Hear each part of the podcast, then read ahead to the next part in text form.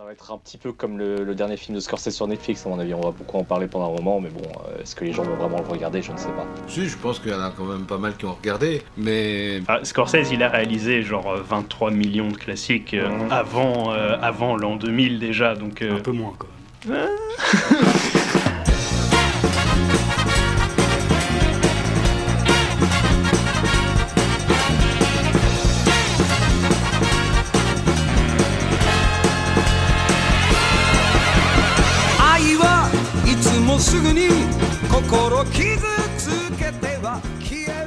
Salut à tous, ici Fantayoyo, et si vous avez reconnu cette référence, c'est que vous êtes vieux. Et aujourd'hui, je suis accompagné de Daisu. J'ai pas compris la référence. C'est pas grave, ça veut dire que t'es, ça veut dire que t'es jeune, ça va. Ça, ça veut dire que t'es encore jeune, c'est très bien. Est- Est-ce que moi j'ai pas reconnu la référence non plus Je suis pas mon chat au fait. Mais j'ai j'ai envie de demander à Noki Day s'il a eu- compris la référence, lui ou. euh, Euh, je reconnais pas la référence et bon signe. Donc je suis le seul vieux de ces.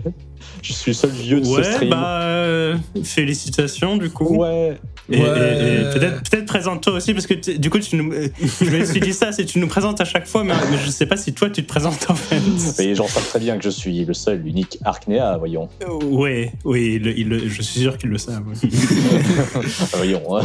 Et aujourd'hui, nous allons donc aborder un sujet euh, bah, d'actualité pour le coup. hein. Quelqu'un veut présenter le, le sujet du jour? Euh, le 4 décembre sort Mank, le, nouveau film de David Fincher sur Netflix, qui relate l'expérience du scénariste de, Citizen Kane pendant la, rédaction du chef-d'œuvre du cinéma réalisé par Orson Welles en 1941. Et du coup, bah, pour célébrer le, nouveau film de, David Fincher, on s'est dit, bah, on va déjà, dans un premier temps, euh, revenir sur euh, euh, Citizen Kane lui-même. Et puis, bah, en soi, donner un peu euh, nos ressentis euh, personnels sur, euh, sur le travail de Fincher et sur euh, pourquoi on aime bien et, euh, et peut-être pourquoi on n'aime pas, mais ça, je suis pas sûr. Parce que euh, je pense qu'on aime tous un peu bien. Si, si quelqu'un s'oppose euh, à cette, Non, non, mais si quelqu'un s'oppose à cette pensée qui, qui s'exprime maintenant, 1, 2, 3, ok, c'est fini, tout le monde aime bien, voilà.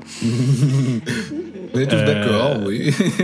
On, aura le temps d'en parler. On aura le temps d'en parler. Mais donc, euh, ouais, bah, je propose dans un premier temps, on, on aborde d'abord euh, Citizen Kane plus, du coup, et qui veut euh, lancer le- les discussions. euh. Qui veut présenter Citizen Kane déjà Ah oui, ok. Qui, qui fait un résumé de Citizen Kane sont chauds. Alors, Citizen Kane, euh, bah, c'est basiquement l'histoire euh, d'un mec qui meurt dès le début. euh, spoiler, oui. Merde. Et du coup, en fait, euh, C'est principe, c'est Bruce Willis, en fait. le principe de l'histoire, c'est de, bah, de découvrir ce que voulaient dire euh, les derniers mots de cet homme, euh, qui, ces derniers mots qui sont Rosebud. Et C'est intéressant de, de préciser que c'est un, un espèce de, de, euh, multi-milliardaire, euh, Un magna. un mania de la presse américaine quand Voilà. même. Et- C'est pas juste euh, Jojo le clodo du coin qui, est- qui est mort et, et en enquête. Sur- Et bref, euh, ouais, donc euh, il y a des journalistes qui vont s'intéresser à cette histoire euh, de derniers mots, qu'est-ce que ça veut dire, pourquoi il a dit ça, et du coup ils vont interroger plein de gens pour savoir un peu quel genre de vie il a vécu, pourquoi a-t-il dit ça, qu'est-ce que ça veut dire, et donc on suit son histoire à travers des témoignages et des flashbacks. C'est- on, on reconstitue sa vie à travers l'expérience des autres. En gros. Et voilà, et je vous spoil pas la fin. Et bon, c'était je sais pas comment conclure ça, par contre. euh, Ce qui- ce qu'il faut euh, retenir, c'est que tu as un, t'as un grand mystère euh, au tout début qui est le dernier mot de, de Kane. Et tout le but du film, ce sera pour ce journaliste de, de découvrir c'était quoi le, le- le sens de ce dernier mot et pourquoi un mania de la presse euh, aussi euh, Après, influent. c'est un peu un prétexte le mot. C'est un peu. Comment on appelle ça une...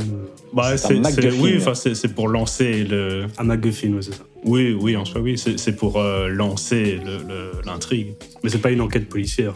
euh, Non, non, c'est pas une enquête policière. D'ailleurs, je sais pourquoi en fait je, je confonds toujours euh, le nombre de journalistes. Je, je sais, je sais pourquoi, je sais jamais s'il y en a un ou deux. C'est parce que je confonds toujours avec euh, Le Grand Détournement, où basiquement c'est Ah. euh, une Mhm. parodie du film Citizen Kane, Oui. avec le fameux ah, de merde. Euh, Qu'est-ce que ça voulait bien dire il m'a plus marqué que malheureusement. Avant Allez. que le film d'origine. Ah, bah, peut-être, peut-être du coup, euh, Nuki Day commence. euh, Alors, je vais simplement dire mon ressenti, c'est que c'est un. Moi, en tout cas, j'avais quand même bien apprécié mon premier visionnage il y a très longtemps. Euh, on a dû le voir euh, dans un cadre scolaire et en vrai, il m'a bien plu parce que il était bien. Je pense qu'il m'a pas ennuyé et malheureusement, voilà, c'est que autant il m'a pas ennuyé, autant il m'a pas non plus ultra marqué. Donc euh, ça, je pourrais pas non plus l'expliquer euh, à chaud, mais euh, je pense que voilà, il a des qualités à défendre. Surtout que si on le monte dans les écoles, c'est pas pour rien. Et je pense qu'il a apporté beaucoup de choses euh, un peu à son époque en termes de, à la fois de narration et de mise en scène. Après, c'est pas non plus l'œuvre le plus révolutionnaire en soi. Euh, D'ailleurs, euh, difficile de le montrer euh, à l'heure actuelle. c'est que on- il a un rythme très lent comme ça, très, allez, on va dire, c'est très raconté de manière littéraire, comme si c'était. Oui, oui. ça, c'est, c'est, c'est un peu caractéristique du, du, du Hollywood de l'époque. Hein. Ouais. Oui, voilà, et on oublie presque aussi que c'est un film du vieux Hollywood. Donc c'est un cinéma. Allez quoi, c'est tout le monde. Maintenant, les gens vont s'ennuyer. Mais voilà, il faut, on va remettre le film dans son contexte. C'est que il a marqué beaucoup de réalisateurs à son époque, et ça a été aussi un échec commercial. on oublie, ça a été un grand succès critique, mais un échec commercial euh, aussi. hein. Donc euh, donc c'est pour ça qu'on en parle très peu encore pour l'instant. On en parle beaucoup moins que Autant on porte le vent, par exemple. Non, on en parle autant. Oui, mais par, euh, par les experts. Mais par les gens. Non, non, sérieusement, tu parles à monsieur tout le monde, tu dis Autant on porte le vent, ils connaissent. Autant tu leur dis Citizen Kane, ils connaissent pas. Euh, J'ai quand même euh, connu un peu des gens comme ça, quoi.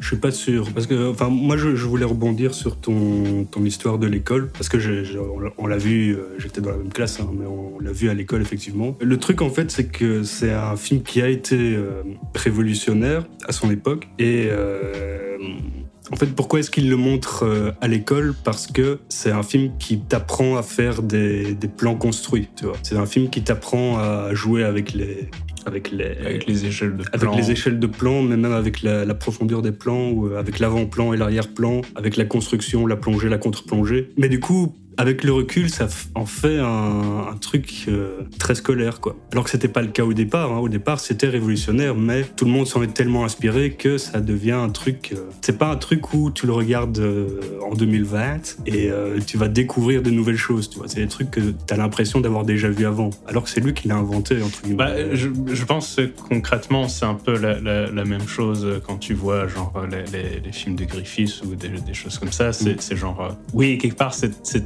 très important. Enfin, c'est des films qui, qui ont leur importance euh, théoriquement parce que c'est dans ces films qu'on a commencé à, à théoriser un peu les, les- les notions de genre, oh, la, la plongée, la contre-plongée, ça crée ce genre d'effet, ça crée ce genre d'effet.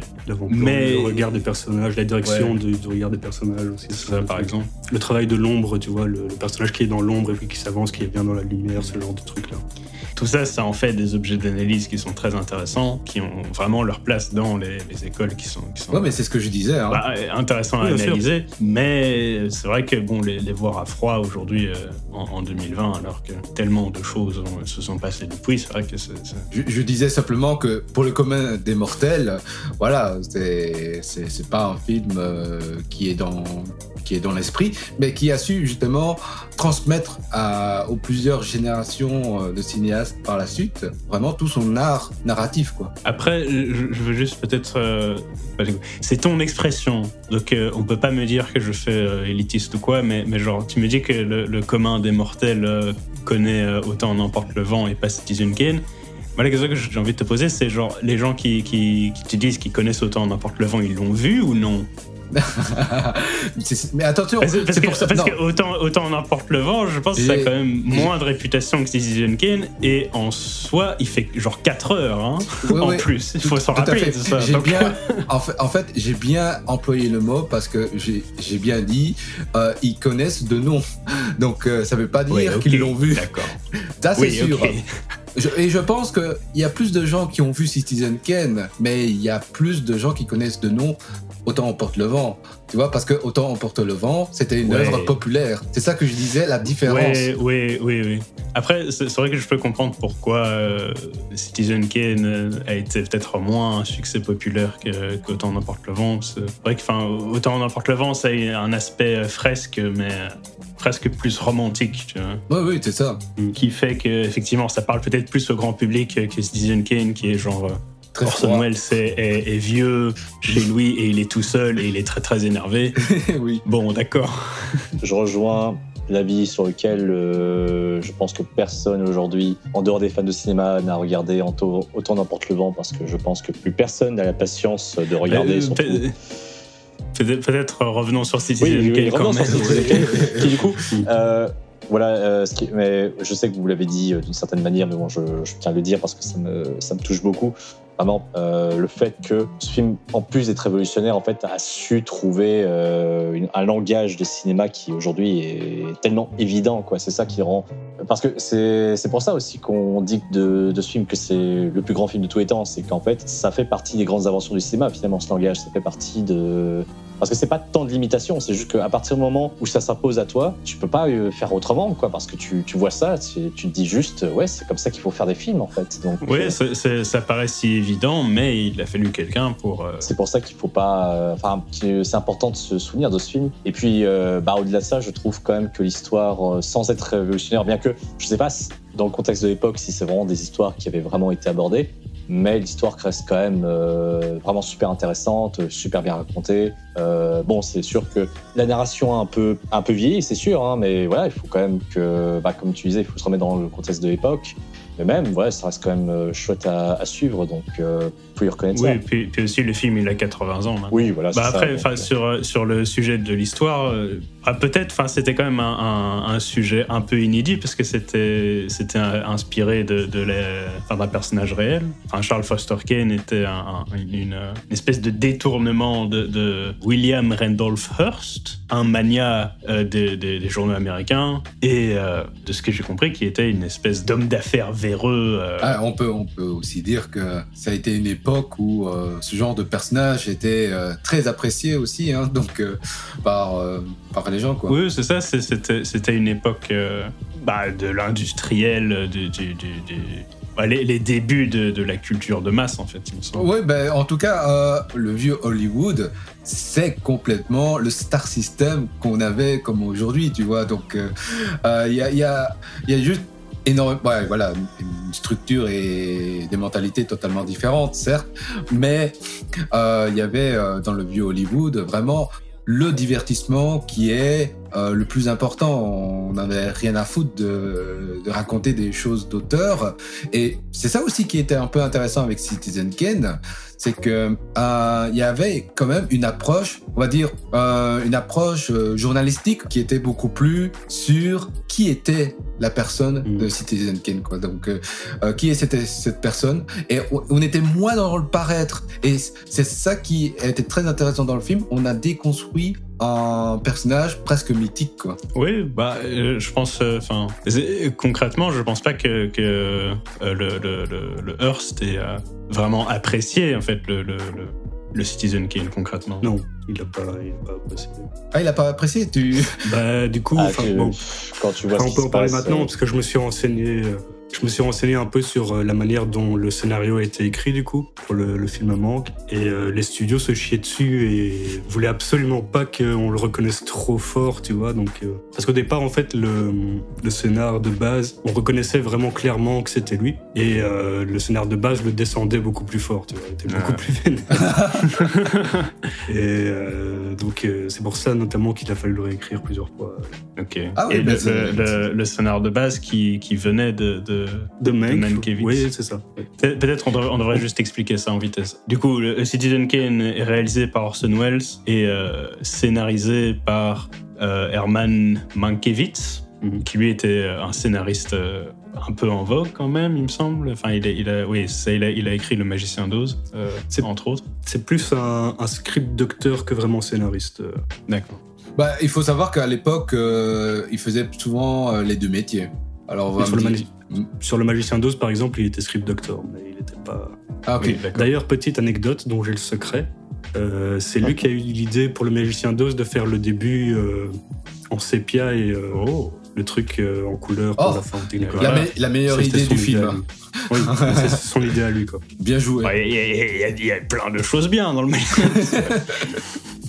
mais, mais donc, du coup, un, un- un homme euh, important, disons, du, vieil Hollywood. Et du coup, enfin, c'est c'est- toi qui m'avais dit ça, euh, que en gros, il y a eu euh, beaucoup de, spéculations comme quoi ce serait peut-être lui qui était l'auteur principal derrière le scénario de, de- Citizen Kane et que Orson Welles aurait essayé d'un peu euh, s'approprier euh, Son travail. son travail. Donc en gros, c'était lui. Et c'est sur lui que, se passe le film de Fincher qui sort euh, sur Netflix. Du coup, c'est ça, que je voulais dire au départ. Euh, donc, ils étaient à deux sur le scénario. Mankiewicz détestait Hearst. Euh, Orson Welles se disait Oh, c'est un homme d'affaires, il est pas si mal, tu. Du coup, il y en avait un qui l'aimait pas du tout, il y en avait un qui l'aimait bien. Et c'est grâce à ça qu'au final, le scénario est nuancé. Et euh, il y a un peu- les deux esprits qui se rencontrent, tu. Incroyable. Il y a du drama même dans la préparation. Ah, bah, bien sûr, hein, euh, c'est toujours comme ça, finalement. Enfin, Peut-être pas à ce point, mais Tout- tout à euh, fait. bon, il y a toujours des histoires derrière les films. hein. Peut-être euh, peut-être pour euh, lancer euh, une, une, une discussion un peu plus précise sur Citizen Kane. Est-ce qu'il est toujours euh, appréciable euh, juste en termes de, de, de- de divertissement aujourd'hui? Ah non, non, non, non. Moi, je dirais que justement, il est, il c'est plus euh, une œuvre culturelle, Les mythes historiques. euh, hi- historique, éducatif. Mais il est là pour, pour t'apprendre plein de choses. Voilà, certes, Mm. ce film est incroyable par rapport à ça. Je pense que tu peux quand même passer un bon moment si tu es fan de cinéma, si tu comprends le contexte. euh, je pense quand même que l'histoire suffit en elle-même pour que tu passes un bon moment et que tu pardonnes au film bah, le fait qu'il soit un peu daté. Moi, je pense aussi il, il est, il est un peu lent, mais en vrai, ça va. il- Moi, je me suis fait happer, en tout cas. euh, Bah, moi, moi, je pense que ça fonctionne encore, en fait. hein. Mm. Enfin, comme vous dites, hein, sûrement pas aussi bien qu'en en 41, mais en soi, c'était il, y a- il y a- il y a- il y a 80 ans, donc bon, on peut, on peut lui laisser un peu de, de répit par rapport à ça. Mais euh, en soi, je pense même par rapport aux autres, euh, aux autres films qui sortaient euh, même à, à la même époque, j'ai l'impression qu'il il reste quand même assez... bah, en avance sur son temps, concrètement. Quand je le vois, j'ai pas l'impression d'être dans les, dans, les, dans les années 40, en fait. J'ai l'impression d'être... Un peu plus tard, ouais. mais, mais, enfin, c'est un peu ça, c'est, je saurais même pas dire exactement quand, mais en tout cas pas dans une époque particulière, tu vois. J'ai, l'impression que ça, ça- ça pourrait être euh, une époque euh, un peu hors du temps, Oh, avec, euh, oui, cette qualité de langage littéraire, cette lenteur un peu caractéristique du, du vieux Hollywood, ça c'est... C'est vrai, mais en soi, par rapport à, à- à d'autres films que, que j'avais vus, ça paraissait genre tellement plus bah, ouais, une Ouais, une espèce de, de, de science, de rythme, de science, de, de, de- Ouais, en soi, enfin, une, une approche plus moderne, en fait. Une approche plus, beaucoup plus imagée, euh, beaucoup plus euh, basée sur, euh, sur une narration, enfin, comme disait Arknea, euh, vraiment cinématographique, qui fait que tu es happé beaucoup plus vite. Et c'est pour ça que j'ai quand même le, le- j'ai quand même le sentiment que voilà, Citizen Kane reste quand même euh, appréciable pour... euh, Enfin, Le commun des mortels. bah, euh, ag- agréable pour le commun des mortels, oui. Euh, moi, j'aimerais bien aussi juste dire un dernier mot.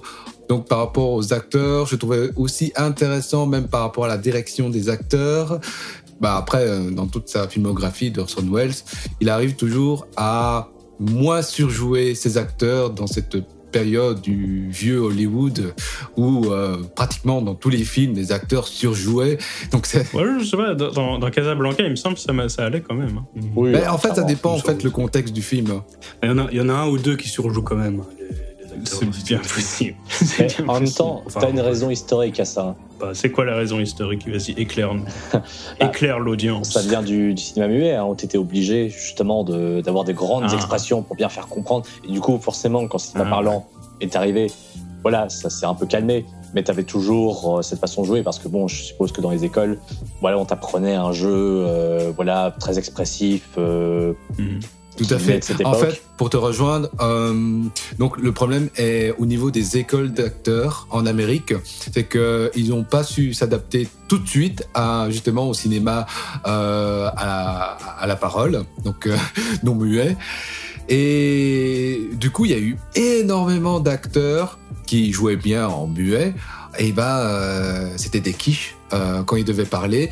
Et il y avait un peu toute une restructuration au niveau des acteurs où euh, ils ont quand même vachement galéré pendant un certain temps pour euh, faire la transition, quoi. Si, si vous voulez voir un, un- un film sur le sujet, regardez Chantons sous la pluie, c'est Voilà, édifiant. ouais. Euh, D'ailleurs, euh, c'est intéressant de voir que finalement, euh, même quand tu regardes les écoles de comédiens en théâtre, bah, finalement, le problème, enfin le problème entre grands guillemets, se pose parce que quand tu, tu, joues au théâtre, euh, c'est pas du surjeu, mais tu es obligé quand même aussi de, voilà, de jouer tes émotions un peu plus, de façon un peu plus explicite pour être compris. Parce que comme tu n'as tu n'as pas le langage du cinéma pour t'aider avec les gros plans, les cuts qui finalement dirigent le spectateur, et tout, ça pour dire que justement, quand tu es, face à un nouveau langage euh, du cinéma parlant, qui n'a pas encore tous ces trucs euh, de gros plans, de gestion de l'espace dans, un cadre euh, de construction de, de plans, bah voilà, t'es un peu coincé à une époque où bah, tes émotions, quand tu y joues, voilà, tu dois être un peu grandiloquent, tu dois savoir les faire comprendre un maximum de gens de façon très claire. Et c'est pour ça que pendant longtemps, le, jeu d'acteur était comme ça. Ce que j'aurais aimé aussi dire, c'est que, en fait, personnellement, j'adore les, les tragédies. Et là, dans le cas de Citizen Kane, on est clairement là-dedans. Euh, ça fait très tragédie grecque. La façon euh, dont euh, Kane monte, monte en puissance. Oh, C'est un peu, un peu Et- exagéré, moins de mais gens qui meurent. Non, C'est pas- une question de mort ou une tragédie. La tragédie, ça vient euh, du, du théâtre grec. Et en gros, le principe du tragédie, c'est Dans les tragédies grecques, les gens ils meurent. Bah, oui, Ouais, d'accord, c'est pas ça. mais- C'est pas, tellement ça qui compte. Et puis, il il meurt pas tout le temps. En fait, le principe du tragédie grecque, c'est que c'est qu'un personnage soit condamné, c'est qu'il euh, soit condamné un sort terrible. Euh, C'est- ça, est, c'est ça. on est, on est. Oui, sou- souvent les sorts terribles sont, sont plus, beaucoup plus terribles que, Bah, là, que celui de Kane. Oui, là- euh, ok, non, euh, Ch- Ch- Charles Kane, il meurt genre de- dans, dans, sa, dans sa résidence Oui, euh, mais- personnelle qui coûte des milliards de dollars, qui Oui, fait mais- genre 23 millions d'hectares. Ouais. Non, mais c'est justement c'est ça. C'est c'est genre, ouais, c'est genre, oh, c'est bouhou bouhou, c'est genre, oh, voilà quoi. hein. Mais c'est ça le là, message du film, justement. C'est l'histoire d'un homme qui, oui, est devenu euh, l'homme le plus riche du monde, mais qui est devenu, qui est seul, qui est tout seul, en fait. Euh, c'est ça qui, c'est ça qui est triste, c'est ça qui est tragique. C'est qu'il avait beau être, euh, il avait beau tout avoir, en fait, il avait rien. C'est ça euh, le message du film. Mais non, mais mais, ok, ok, les, les tragédies grecques, c'est genre Oedipe qui, qui, qui, qui tue son père, il baisse sa mère, puis il se crève non, les yeux. je- toute, sa descend- toute sa descendance crève par Mais après. attends. Il y a- il y, a des suites. Mais une tragédie grecque, ça doit pas être trash. Mais si, fois. si, peu de, peu de gens le savent de, de ça, mais il y a des suites à Oedipe. euh, et, et, et genre dans les suites, c'est genre toute sa descendance crève. Hein. Oui, C'est genre, il y a des guerres, il y a son fils aîné Oui, qui crève, oui. il y en a un autre qui, qui les trahit, qui Oui, crève aussi, il ne peut pas avoir de sépulture, du coup il y a Antigone qui est sa, sa petite sœur qui va, qui va essayer de l'enterrer à chaque fois, c'est genre, elle finit par être condamnée à mort aussi, tout le monde crève, hein. Oui, Je suis désolé, c'est genre, c'est- pas pareil, J'ai pas dit que c'était pareil, je dis juste que dans l'esprit, c'est. Bah voilà, écoute, les tragédies, ça a évolué. oui, c'est tragique, oui. voilà, ça a évolué. On est bon, c'est comme les contes. Voilà, on est beaucoup moins trash qu'à l'époque. Euh, donc voilà, ça évolue. Mais ça n'empêche pas qu'il y a une tragédie humaine là-dedans. Donc euh, voilà, il n'y a pas besoin non plus que, que que la révélation ce soit qu'en fait la femme de, de Kane c'était sa sœur tout du long ou je sais pas quoi. Voilà, c'est. euh, Alors c'était très, franchement, moi j'ai j'ai adoré le passage de Pamancha à partir du moment où il dit c'est un milliardaire, il meurt. bon, c'est vrai que voilà, euh, ça dépend encore une fois le d'où tu viens et tout ça, tout le tralala, mais ça, ça, c'est sûr, forcément. euh, je pense que il y a, c'est un drame, c'est un drame, voilà. On- Peut-être pas la tragédie du siècle, mais mais pour moi, c'est une tragédie je, je parce suis que. d'accord aussi avec des Ouais. sous. Euh, Mais, pour moi, c'est une tragédie parce que comme on voit euh, le personnage mourir dès le début, quand tu suis son histoire, voilà, tu as une certaine idée de, de condamnation. Tu sais euh, déjà que voilà, il comment il va finir. Euh, et le but, c'est de savoir euh, comment il en est arrivé là. Tu vois, c'est ça qui, Oui. est, Mhm. qui rajoute une certaine tragédie dans le truc. À l'époque, c'était assez rare les drames. Ça veut dire, il y en avait, mais c'était principalement des drames d'amour, des, des- des drames romantiques. Et donc, c'est ça encore. Une fois, moi, je trouve ça c'est c'est intéressant. Il y a vraiment déjà une, une sorte d'approche d'auteur, tu vois. Donc, euh, cette vision du donc de Orson Welles à vouloir prendre vraiment un un point de vue précis et à contre-courant de ce qu'on voudrait voir, tu vois. Donc euh, c'était le but de Orson Welles, c'était pas vraiment d'en faire un divertissement, c'est c'est vraiment un divertissement mais qui fait réfléchir quoi. Et c'est ça qui était vraiment intéressant. Il faut dire aussi que finir, enfin mal finir une histoire à l'époque, c'était pas très très bien vu, ou même être juste cynique du début jusqu'à la fin. Je pense pas que c'était Mm. vraiment une euh, quelque chose, euh, voilà où on se disait ça, ça va être vendeur, tu vois, pour euh, pour les producteurs, euh, fallait qu'une histoire se finisse bien pour se dire voilà il faut euh, comme ça les gens ils vont aimer le film et ils vont euh, ils vont venir en masse. Et c'est pour ça que tu avais beaucoup de fins, où il fallait quand même montrer que le bien triomphe malgré tout. Et bon, euh, oui, on a, on a beaucoup évolué depuis le temps. Hein. Euh, pas tant que ça, hein, ça dépend quel film. Hein. Bah, on, on a un peu diversifié cette approche. quoi. Oui, c'est ça, oui, oui, tout à fait. C'est vrai que bon, que dans le cinéma grand public, euh, c'est très rare les films qui se finissent mal, c'est assez clair. Faut que les gentils gagnent parce que, mais en même temps, ça fait aussi partie d'une certaine euh, narration euh, morale, hein, le fait de se dire, ouais, les gentils ont gagné à la fin parce que le bien triomphe plus que tout. Voilà, ça, ça fait partie un peu de nos, nos grandes idées de narration. Euh, où bon, la moralité doit gagner, euh, mais bon, c'est inscrit en nous, voilà, parce qu'on a envie de voir les, les gentils gagner. Il n'y a pas de méchant dans Citizen Kane. euh.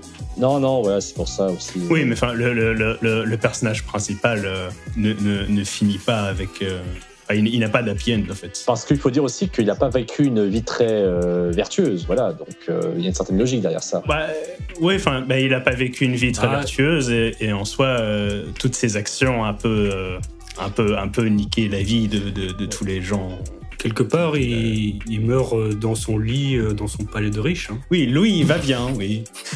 Ouais, oui, mais, ok. mais- il va vraiment bien. Oui, Il ok, est bon. beaucoup Dessous, ex- exprime, exprime ta, ta vocation. Non, non, j'ai rien d'autre à dire. d'ailleurs, comme on parle de la, du, du côté divertissement de Citizen Kane, il y a un truc que je trouve intéressant quand même. Comme Citizen Kane est en fait composé de. C'est une grande histoire composée de petites histoires. Je pense qu'en fait, les petites histoires, les petits témoignages, les flashbacks, en fait, euh, peuvent faire à eux, à eux tout seuls des petits courts-métrages qui sont peut-être, euh, entre guillemets, plus regardables que tout le film en entier. Bon, bien sûr, ça n'a aucun sens de faire ça, mais euh, je sais pas ce que vous voyez, vous voyez ce que je veux dire. Euh, Oui, je suppose, mais euh, je suis pas sûr que c'est très intéressant Non, de faire ça. non, c'est pas intéressant. mais euh, ça montre bien que bah, je, je pense que tous ces, tous ces témoignages, euh, finalement, prennent leur sens une fois qu'ils sont associés, mais séparément, je sais pas vraiment ce que. je pensais par exemple au témoignage de la de l'ancienne comédienne que Kane avait euh, enfin, fréquenté à un moment. Euh, bon, c'était pas une très bonne chanteuse, mais il avait quand même monté tout un truc pour en faire, euh, pour la- l'amener sur euh, sur la scène, alors qu'elle était complètement nulle et que bon, tout le monde se, se faisait chier dans ça. Je sais pas si vous vous souvenez de ce moment. Bah, et- et il, il a construit un opéra pour Ouais, c'est ça, voilà. Et donc, mais tu vois, juste, enfin, ce témoignage, pour moi, eh ben, ça fait presque un petit film en soi, parce que bon, tu comprends parfaitement euh, les motivations du, gars, tu, comprends le contexte, il y a un début, un milieu, une fin, donc, euh, je sais pas, je trouve ça, je trouve ça chouette, juste en soi, euh, cette petite histoire, ça pourrait presque suffire. Surtout, bon, juste pour le, le plan où il applaudit à la fin, je trouve que ça, ouais, c'est tellement culte, en fait, ce- c'est une scène culte hein, dans ce film, donc, euh, franchement, ça vaut vraiment le Oui. coup. mais, mais je pense même dans le, le- le langage cinématographique, il y a des choses qui sont un peu révolutionnaires. euh, parce que, enfin, on, on a l'air de dire que, que finalement tout ce qu'il y a dedans, c'est des choses qui sont euh, un peu acquises aujourd'hui. C'est des choses que quelque part tous les, les- les- les cinéastes connaissent aujourd'hui, mais j'ai pas l'impression que c'est des choses que, que tout le monde applique nécessairement. Par exemple, au début, il y a un- une espèce de chapitre sur euh, euh, Kane dans son enfance. Je pense d'ailleurs c'est c'est un plan que- dont beaucoup de gens parlent euh, en- dans les écoles de cinéma Oui. pour. On en a parlé Oui. dans l'école de cinéma. Ben voilà. Ben voilà. Ah, Oui, peut comme, comme ça, comme ça, je sais, comme ça, je sais que je dis pas des bêtises. Il y a un plan où euh, t'as la, la- famille de, de, de Charles Keane qui discute de, de son avenir avec un, banquier de Wall Street qui va l'adopter. Et pendant ce temps-là, t'as- t'as, euh, on voit euh, Charles par la fenêtre qui, qui, joue dans la neige.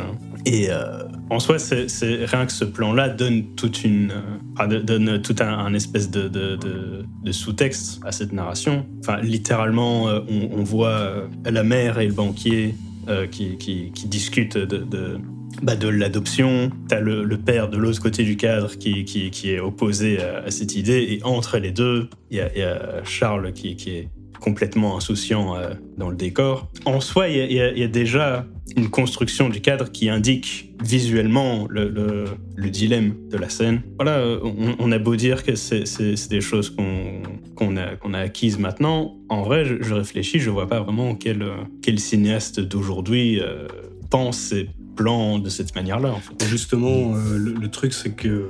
Enfin, déjà, on, on- on a dit que c'était révolutionnaire à l'époque, ça l'est, tu vois. Le truc, c'est que si tu fais ça maintenant, aujourd'hui, c'est tr- ultra scolaire comme travail, tu vois. Ouais, oui, ok. Et euh, tout le monde se fout de ta gueule parce que tu appliques bêtement les règles de construction d'image. euh, Oui, non, non, non, non, je, comprends, mais, mais enfin, je veux dire, des, des- des innovations sur cette idée-là. Oui, oui, oui, je comprends. C'est Bah. genre, qu'est- qu'est-ce que, comment on peut reprendre euh, ce genre d'idée, ce genre de, de représentation visuelle de, de ce qui se passe dans le texte de la scène. Mhm. Euh, J'ai l'impression que, enfin, ça, on, Il y en a qui le font encore. Enfin, c'est pas- Ouais, et il y, en a qui le font encore, mais enfin, je veux dire, c'est quand même. euh, Ben, je pense, euh, encore une fois, c'est c'est- c'est les bons réalisateurs qui arrivent à mêler le, le classique et un Oui. peu à, à aller plus loin ou à, ou à se diversifier. Euh, moi, je pense, bah, on, ensuite, dire, on rebondit bien. Euh, moi, je pense à David Fincher, hein, qui est à la fois euh, réfléchit beaucoup sur ses plans, construit son film beaucoup aussi euh, sur le montage, et je pense que c'est pas pour rien qu'il va faire un film euh, sur le scénariste de Citizen Kane. Il a cette manière, disons, cette discipline à faire des films, donc quelque chose de très bien construit. Et donc, oui, après, est-ce qu'on peut dire que des réalisateurs comme David Fincher sont très fréquents? Oui, non. Donc, euh, forcément, euh, tout le monde n'est pas David Fincher, quoi. En fait, euh, je pense pas que David Fincher soit tellement un mec qui a de la discipline. Je pense juste que c'est un gars extrêmement acharné pour construire, un plan parfait. Selon lui, je pense qu'il est prêt à aller très loin. Enfin, bien que non pas si loin que ça, parce qu'en fait, il s'entoure euh, de la technologie qu'il faut pour euh, pouvoir construire euh, les images qu'il a, qu'il a prévues pour ses films. Je pense que c'est un réalisateur qui a vraiment été fait pour le cinéma numérique, le cinéma des effets spéciaux. Parce qu'il n'utilise pas tellement des effets spéciaux grandiloquents pour pouvoir euh, créer des, des mondes, des monstres, ce genre de choses. Il s'en sert pour créer euh, des petits détails dans ses films qui pourraient passer inaperçus. Et, euh, mais en même temps, il est vraiment fasciné par le cinéma à l'ancienne. Il y a qu'à voir Seven, où basiquement c'est un film noir, mais en couleur. Mais on est totalement dans l'ambiance d'un film noir. Oui. Non, mais c'est comme ça qu'il le décrit. C'est un film noir en couleur. Mm, Oui, non, tout à fait. Ben, c'est parce que, euh, en fait, dit film noir, ça, ça se rapporte beaucoup par rapport à son format. Donc, euh, vieille pellicule et. Ouais, Mais il voulait ouais, c'est ça, c'est À la base, de- il, voulait, il voulait que ce soit en noir et blanc, mais euh, les, les producteurs Ah, n'ont pas voulu. Donc, euh, Oui, mais oui, j'imagine. Mais ça aurait été dommage parce que le film est vraiment beau en couleur. Euh, Enfin, beau, il est crade, mais bon, justement, ça, joue son ambiance. Mm, Mais ça se voit en fait qu'il a vraiment voulu, euh, en tout cas, faire quelque chose euh, qui ressemble à un film noir, parce que euh, il y a vraiment tout, dans, en tout cas, en parlant de Seven, il y a vraiment tout ce travail des lumières à chaque fois. Quand j'essaie d'imaginer un plan que j'aimerais bien avoir, moi je pense à Seven, à ces plans. moi, j'ai- par exemple la scène de euh, de la gourmandise, euh, pour pas spoiler, euh, c'est, elle m'a marqué tellement que la scène, elle est construite de manière un peu comme une nature morte, mais c'est, c'est à la fois crade et puis il y a ce jeu de lumière qui, qui contraste bien le tout. Franchement, voilà, c'est, on, sent à partir de Seven, à partir même d'avant, qu'il a une certaine maîtrise de, de son cinéma. Je tiens juste à faire l'anecdote. Donc, à la base, c'était un monteur vidéo de clips. Réalisateur de clips, non? Réalisateur de clips, oui. Et Tout à fait. de publicité aussi. De publicité, de tout. Euh, oui, oui, il a travaillé euh, vraiment en tant que... En fait, il a travaillé en tant que vidéaste d'abord, en fait. C'est ça qui était très intéressant. Moi, comme Zack Snyder. Oui, bah, Mais je oui, précise, peu, oui. je précise qu'il a fait des publicités parce que ça l'a beaucoup influencé euh, dans sa manière de, de calculer les plans, tu vois, de vraiment faire des plans super beaux, euh, super esthétiques. Ça l'a poursuivi dans toute sa carrière. hein. Je tiens à rajouter aussi que il a travaillé pour une société qui avait aussi engagé Michael Bay et Spike Jones. Mais sinon, euh, ce, qui, ce que j'allais dire aussi, c'est que du coup, Fincher qui, euh, Kieris Mank, je pense que ça peut être très intéressant parce que bah, Fincher, c'est un peu l'alliance du cinéma à l'ancienne et des nouvelles technologies. Donc, euh, c'est très chouette. Et surtout que j'ai l'impression que pour ce film, il veut vraiment se lâcher au niveau, euh, au niveau visuel, au niveau artistique. Je pense que ça va être euh, un vrai film personnel pour lui. Et euh, surtout qu'il a un style très cynique dans ses scénarios et en même temps, il mélange beaucoup d'humour noir. Euh, à part dans Benjamin Button, bizarrement, où bon, c'est un film très lumineux finalement, donc ça fait presque tâche dans sa filmographie. Mais bon, écoute. Oui, c'est beaucoup moins sombre, Benjamin ouais, ouais, non, c'est clair, c'est vraiment le petit film. Quand même, c'est c'est un peu plus, euh, c'est un peu plus un film romantique. Ouais, c'est ça. quoi. C'est c'est un film beaucoup plus, voilà, c'est- enfin joyeux. C'est un peu un, bah dans l'idée, c'est un peu un Forrest Gump finalement. Et bon, ça fait très bizarre du coup de le voir euh, par- à côté de films comme euh, Seven, Millennium ou, euh, ou Zodiac, tu vois. Ça, enfin bon, il, il me semble qu'il qu'il voulait un Oscar. Je crois pour ça, oui. en vrai, euh, Ça doit être il s'est regardé avec Brad Pitt, ils se sont dit bon allez. Est-ce qu'il a eu son Oscar ou... Non, je crois pas. Ah Ça valait la peine. Euh, Il il l'a fait une fois, il l'a pas eu, il s'est dit plus jamais. Ça ressemble à un film à Oscar, tu vois, un film un peu, un peu mélo, euh, Ouais. Ah, avec un acteur clairement. qui va dans la transformation, machin. euh. Ouais. Bah, et surtout qu'en plus, pour ce film, ils ont, ils ont pas développé la technologie, mais ils ont quand même bien euh, finolé euh, les scènes où il est vieux, il est plus petit, euh, il est plus rachitique et euh, on voit son visage euh, rajeunir comme ça. C'est et ça tient toujours la route, je trouve, hein, honnêtement. Ouais, ouais. je, je dis, en fait, je viens d'apprendre, en fait, euh, il n'a jamais eu d'Oscar. En fait, je suis choqué. Moi, je croyais qu'il en avait eu un. Euh, en tout cas, choqué. Oh. Ah, Bah, j'ai pas choqué. Écoute, euh, non, non, pas mais, choqué, euh, non, non, mais je, je, je surjoue pour nos spectateurs. Bon, je. Ah, bien sûr. Moi, je suis pas vraiment choqué. Je pense que c'est pas, c'est pas le genre de film qui, qui chope des Oscars. hein. Non, mais bien sûr, mais bon, pour euh, son talent de, de réalisation, euh, il aurait mérité un peu de reconnaissance par ses pairs. Oui, Je bien sûr, mais après, mais après, enfin, c'est pas comme ça que ça marche les Oscars. Hein. C'est voté par des espèces de ghouls. euh. Mais je, je- je tiens justement à revenir à- sur l'étrange histoire de Benjamin Button. euh, Et comme vous l'avez dit, il a cherché un peu le, prix, l'Oscar. Mais finalement, le film euh, lui a rapporté quand même pas mal de prix. En fait, il y a deux films qui lui a rapporté beaucoup de prix, de récompenses. euh, C'est Social Network et l'étrange histoire de Benjamin Button. Ce qui est un peu dommage parce qu'en vrai, là, du- sur le coup, euh, euh, on oublie euh, les- ces grands classiques, quoi. Bon, Social Network est, je pense, un de ses Ouais. plus grands classiques. Ouais, ouais, plus Mais je pense qu'il a, enfin, tous ses films, enfin, après The Game, je pense qu'il a réalisé que des films qui euh, ont marqué le spectateur d'une façon ou d'une autre, hein, parce que bon, euh, bon, t'as- on a parlé de Benjamin Button, t'as Millennium qui a quand même bien fait parler de lui. C'est pas, ça fait pas partie des films que les gens regardent le plus, mais euh, t'as quand même, euh, t'as eu beaucoup de discussions autour de ce film. Ça, Network, que tout le monde, en, beaucoup de gens en parlent encore. Zodiac aussi. Euh, bah, Gone Girl aussi. Hein. Ça- c'est un classique comme Fight Club. Fight Club, voilà, c'est un film générationnel. Hein. Après, je pense Panic Room est probablement l'un de. Ou peut-être son plus faible. Euh, ouais, mais Euh, quand même, Il y a ça. Alien 3, je pense qu'on peut compter Alien 3 comme plus faible. Ouais, mais le. Oui, Alien 3, c'est- Ça compte comme enfin, Alien moitié, 3, c'est un peu de la triche. C'est un peu de la triche, dire Alien 3. il, il est, il est sur le wiki. Il est là. Oui, oui, il est là, mais bon. ah, Il faut qu'on en parle. Alien- C'est super Mais Alien important. 3, même si le film est pas terrible, quand même, euh, bon, faut déjà reconnaître que c'est pas la faute de David Fincher. Et puis, euh, Voilà. bah, bon, ça reste quand même un film euh, bah, assez culte, hein, quand même. Bon, ça fait partie de la trilogie Alien, donc bon, euh, il y a quand même quelque chose. Ah, hein. ouais, culte, je sais. culte, je sais pas, parce que Ah, je pense même, pas euh, qu'on s'en souvient. euh, c'est pas on le- s'en souvient c'est pas pour les, qui est plus aimé, comme, mais comme, bon. comme, un, comme un bon film, mais Ça enfin, dépend pour qui, oui. Ouais, mais les gens le regardent, quoi. On le regarde encore, tu vois. Il n'est pas tombé dans l'oubli complet. C'est vrai, C'est c'est après vrai. avoir vu Prometheus. euh, ouais, allez, Prometheus. Après avoir vu Prometheus Ah, et euh, l'autre dont j'ai déjà oublié le nom. euh, je m'en- Prometheus, au moins, a une ambition d'être euh, d'être différent, quoi, je pense. Dans- Dans Alien 3, c'est- dans Alien 3 Mais- c'est une espèce de, de, de, de, de masse informe de producteurs. Ouais, je me dis, euh, bon, je- ouais, voilà, Alien 3, il y avait, il y avait des idées. il y avait des idées. C'est quoi les idées d'Alien 3 C'est Ah. quoi les idées d'Alien 3 Vas-y. C'est-à-dire qu'à la base, avant même euh, que le film commence, à la pré-production, tu avais genre euh, plein d'idées comme ça qui, qui ont été écrites dans le scénario, tu vois, dans des, euh, oui, dans les storyboards. très bien. C'est juste que bon. C'est- quoi, c'est quoi les idées qui sont à l'écran Bah. laisse-le un peu parler, bon sang. hein, bah, que bah, il, idées- il me parle du storyboard. Moi, j'ai Mais- pas vu le storyboard, j'ai vu le film. Non, mais tu vois, je- ce que je dis, c'est que c'est pas un bon film. Mais euh, faut reconnaître quand même qu'à la base, euh, il y avait des idées qui, qui auraient pu faire de, de ce film un grand film, mais bon, voilà, ça s'est mal passé. Mais dans Prometheus aussi, il y avait des non, idées qui auraient non, pu non, il n'y faire avait aucune film bonne idée. Non, je m'excuse, dans Prometheus, t'avais aucune bonne idée. Je suis désolé, mais non, t'avais rien de bon à, à reprendre, ni avant, ni pendant la pré-production, ni pendant, ni pendant, Mais ni après, mais rien c'est- du tout, c'est- rien. Non, non, non, non, c'est juste que ça a été mal foutu, mais il y avait des idées. dans Non, je m'excuse, il n'y avait aucune bonne idée.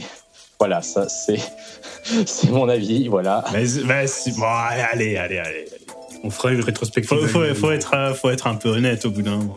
Ouais, ouais, j'avoue qu'on fera, on, on fera, on fera la rétrospective Alien. Un ces quatre, on, on va le faire. Un Ne vous, ne vous inquiétez Oh. pas, préparez vos arguments. Mais j'aimerais juste dire un truc sur Panic Room, c'est que même si c'est pas un film qui a eu un grand succès, sans être une révolution, quand même, il a tenté des trucs hein, avec euh, la technologie euh, virtuelle. Faut lui reconnaître ça. Bon, ça c'est le gros défaut, c'est que du coup on- le film ressemble plus à une, une énorme démo pour euh, pour des bah, pour des effets numériques. Mais bon, moi faut faut reconnaître qu'il essaye des trucs. Oui, oui, mais, mais, mais je pense que c'est- c'est plus euh, ce qui te reste du film une fois qu'il est, terminé. Je pense Ouais. dans Panic Room, euh, enfin comparé à d'autres films Ouais, comme, ouais, c'est enfin Seven ou Social Network. Mm. Ou, euh, Euh, Après, c'est pas, c'est pas un des trucs déplaisants. non plus, Non, c'est bien. non, va. Bah, C'est-à-dire que c'est typiquement c'est le genre de film qui passe sur TF1 euh, une fois par an euh, vers 20h. oh, c'est sur C'est- TF1, euh, c'est quoi ça Bah, Ne- le c'est- rappelle pas, c'est TF1, des films hein. faciles à Bon diffuser, je trouve. C'est le film, euh, voilà, dans, bah, surtout quand tu regardes certains des autres films, voilà, c'est, Ouais, c'est c'est un peu, c'est un peu les, les frissons du vendredi voilà, soir. c'est ça, exactement ça. Tu vois, c'est, c'est ni, c'est, c'est ni trop ni trop peu, tu vois. C'est euh, juste ce qu'il faut pour, euh, pour la famille, quoi. Euh, Tu vois, tu mets juste un déconseil au moins de 10 ans ou 12 ans et voilà, ça passe, quoi. Euh, D'ailleurs, dans parlant de ces films, j'aimerais juste, euh, mais je sais pas si vous l'avez vu, mais j'aimerais vraiment parler de The Game. Elle l'a pas vu. Enfin, moi, je l'ai pas vu. Bah, Euh. C'est dommage parce que j'aurais vraiment. Parce que personne n'en parle et pourtant, c'est ce film est fascinant. Mais pas pour les bonnes raisons, je trouve. Ah bon? Pour quelle raison est-il fascinant? Vends-nous. euh, Euh, C'est-à-dire que le film est vraiment excellent jusqu'à les dix dernières minutes. Les dix dernières minutes, je trouve, sont catastrophiques. Ah bon Bah, en vrai, c'est pas c'est pas un film horrible, euh, même pour les- ces dix dernières minutes. Mais en fait, vraiment, le film aurait été fantastique si le film, bah, si ça avait, si c'était mal fini en fait. Je vais pas trop Mais il, spoiler, me semble mais. que, il me semble que Fincher est d'accord avec toi. Hmm. Qu'il avait dit qu'il a, il a, il a foiré la fin. euh. Bah, parce que euh, c'est un de ses premiers films, enfin, euh, enfin premier, disons qu'il est sorti en 97, hein, donc euh, euh, je pense que c'était un- son premier, on va dire, gros film. Euh, Ah, C'était juste après Seven, donc. euh, ah 3. merde, ah oui, c'est vrai, non, pardon, pardon, j'ai fait une erreur. Euh, bah, du coup, non, du, non, du coup, je comprends pas en fait. Euh, parce que je m'étais dit si c'était son Bah, premier gros. Parce que, non, parce que c'est bizarre. Ah, du coup, ça rend le truc encore plus bizarre de, de passer de Seven à ça, c'est vraiment étrange, tu vois. Euh, mais en gros, euh, pour résumer le film, en fait, c'est l'histoire euh, d'un bah, riche à nouveau, voilà, qui qui vient, bah, qui comme Kay, une vie, une vie confortable mais un peu chiante. Et un jour, t'as son frère qui va débarquer dans sa vie à nouveau. mais bon, son frère, c'est un peu, c'est un peu un loser et il fait un peu honte. Et du coup, comme c'est son anniversaire, son frère décide de lui faire un cadeau, c'est d'aller dans une agence qui va pimenter sa vie. Et bon, à partir de là, il va vivre une semaine euh, bah, très mouvementée. Et je ne vais pas vous en dire plus, mais euh, vraiment juste pour... euh, 90% du film vaut vraiment la peine d'être regardé. Franchement, donc euh, si vous êtes curieux, voilà. il, faut, il, faut juste, euh, il faut juste arrêter le film Bah. dans les dix dernières minutes et imaginer la fin Ouais, euh, honnêtement, dans son honnêtement, euh, ouais, je, je, pense que vous aurez un résultat plus intéressant en imaginant ce qui aurait pu se passer plutôt que la fin qu'il y a eu. Et, j'ai pas envie d'être cruel avec ce film parce que vraiment, euh, j'ai été vraiment très intrigué pendant euh, en presque toute la durée du film, quoi. Donc, euh, ouais, C'est- juste genre, à la fin de la semaine, c'est genre, t'as Michael Douglas, il, il- il rentre chez lui, il est genre, ah, comme on est bien à la maison, et puis c'est la fin. Honnêtement, on aura- on n'est pas si loin, honnêtement. Oh pas. non, Non, Oh non Ben, disons qu'encore une fois, le gros problème euh, avec ce film, c'est que ça a été encore une, un film de commande, dans le sens où euh, elle est passée de main en main euh, à Mm. travers de plusieurs euh, euh, sociétés de films. Et, et en fait, tous les producteurs, ils étaient là, oui, l'idée est bon, mais en, vrai, on n'a toujours pas de bon script et en, vrai, ça va pas rapporter beaucoup. Donc euh, finalement, en fin de parcours, il termine entre les mains de David Fincher qui s'est dit oh mais en fait euh, j'aime bien et il se lance dans la réécriture euh, du, script, mais encore une fois, bah, il n'avait pas totalement main mise puisque c'est encore d'autres scénaristes qui ont vraiment parcouru, dire, toute, la réécriture. En tout cas, ça a été un vrai bordel euh, au niveau de la préparation, quoi, dès le départ. Bah, ça se ressent, franchement, ça se ressent beaucoup. Ouais, mais, mais je, je suppose que c'est pour un peu toutes ces raisons que, qu'on enfin, qu'on s'en souvient euh, un peu moins. Après, euh, The Game, je trouve que euh, au niveau technique, euh, bah, il y a beaucoup de moments qui font très téléfilm. Euh, bah, on sent qu'il y a des moyens derrière, mais euh, il n'y a pas vraiment de si grande audace que ça euh, comparé à ces autres films. Donc, euh, je sais pas, euh, ça fait presque. Bah, c'est presque un intrus finalement dans sa filmographie. euh, Ça sort beaucoup de points, mais. euh, et sinon, pour revenir au, fait qu'il va réaliser Manque, euh, je sais pas si vous, vous avez un avis par rapport à ça. Euh, un avis euh, cool, cool. Cool. Lourd. c'est lourd, ouais. Bah, quelqu'un on- eh, on- renseigner, Je me suis renseigné renseigné, euh, ouais. sur ce nouveau Projet. projet. Qu'est-ce que tu aurais à dire dessus, du coup, Euh, euh, par rapport à tes Je renseignements sais que c'est un truc qu'il voulait réaliser depuis une quinzaine d'années. Il voulait le, le faire juste après The Game, mais euh, des soucis de production, euh, machin, il a pas pu le faire. Maintenant, il peut le faire par, euh, par Netflix. Et euh, c'est un scénar qui a été écrit par son, son papa. Le- Et voilà, je crois que sur la production, c'est un peu de tout. Après, je me suis renseigné sur l'histoire, euh, la vraie histoire. Maintenant, je sais pas si. euh, En fait, euh, comme j'avais pas beaucoup d'informations sur Manque, en fait, je m'étais fait une petite théorie comme ça, euh, en mode théorie du complot, mais euh, bon, du coup, Mhm. la- voilà, les, les révélations de, les, Ah. les révélations d'Aïssou me, me pètent dans mon dans mon délire, donc merci. hein. dans ma tête, je m'étais fait une, un film comme quoi en fait Fincher, euh, comme c'est un réalisateur qui aime les films un peu à l'ancienne, un peu un peu comme Scorsese, il ne supporte pas euh, les, les films d'aujourd'hui, voilà, qui sont euh, calibrés par Disney pour le plus grand nombre. Alors il a décidé de faire un film, euh, enfin de montrer ce que c'est que le vrai cinéma. Alors il a pro- il propose un film en noir et blanc racontant une histoire du grand euh, de l'ancien Hollywood comme ça. Et, enfin bon, du coup ça doit pas être ça. Enfin peut-être qu'il y a un peu de ça, hein, parce que bon, j'imagine bien Fincher être, ne pas apprécier les les films qui sortent euh, aujourd'hui, hein, donc euh, ah, qui sait. Alors, euh, ce que je vais dire va être très. Voilà, ça va être très simpliste comme pensée, hein.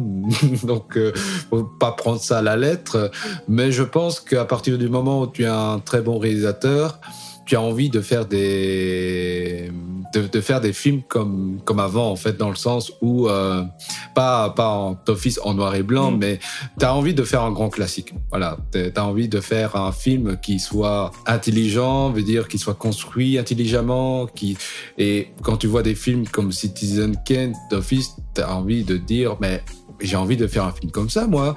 Donc euh, et- et- Bah, surtout qu'on sent que c'est un projet très perso, hein, que, comme, euh, comme il le fait. euh, surtout qu'en plus, bon, comme il, enfin, il est pas survendu non plus, euh, je pense qu'il s'attend pas non plus à un, un grand succès, euh, un grand succès commercial. Hein, mais voilà, il, il le fait parce Bah, qu'il il, est, il, est, il est sur Netflix. Quoi. Mm. Donc, euh, il est sur Netflix pendant le confinement, donc peut-être qu'il va bien marcher quand même. Ouais, ouais, ouais, Oui, oui, Enfin, enfin. Ça va être un petit peu comme le, le dernier film de Scorsese sur Netflix, à mon avis. On va beaucoup en parler pendant un moment, mais bon, euh, est-ce que les gens vont vraiment le regarder? Je ne sais pas. si, je pense qu'il y en a quand même pas mal qui ont regardé, mais ah, Scorsese, il a réalisé genre euh, 23 millions de classiques euh, Mhm. avant, euh, avant l'an 2000 déjà. Donc, euh, Un peu moins, quoi.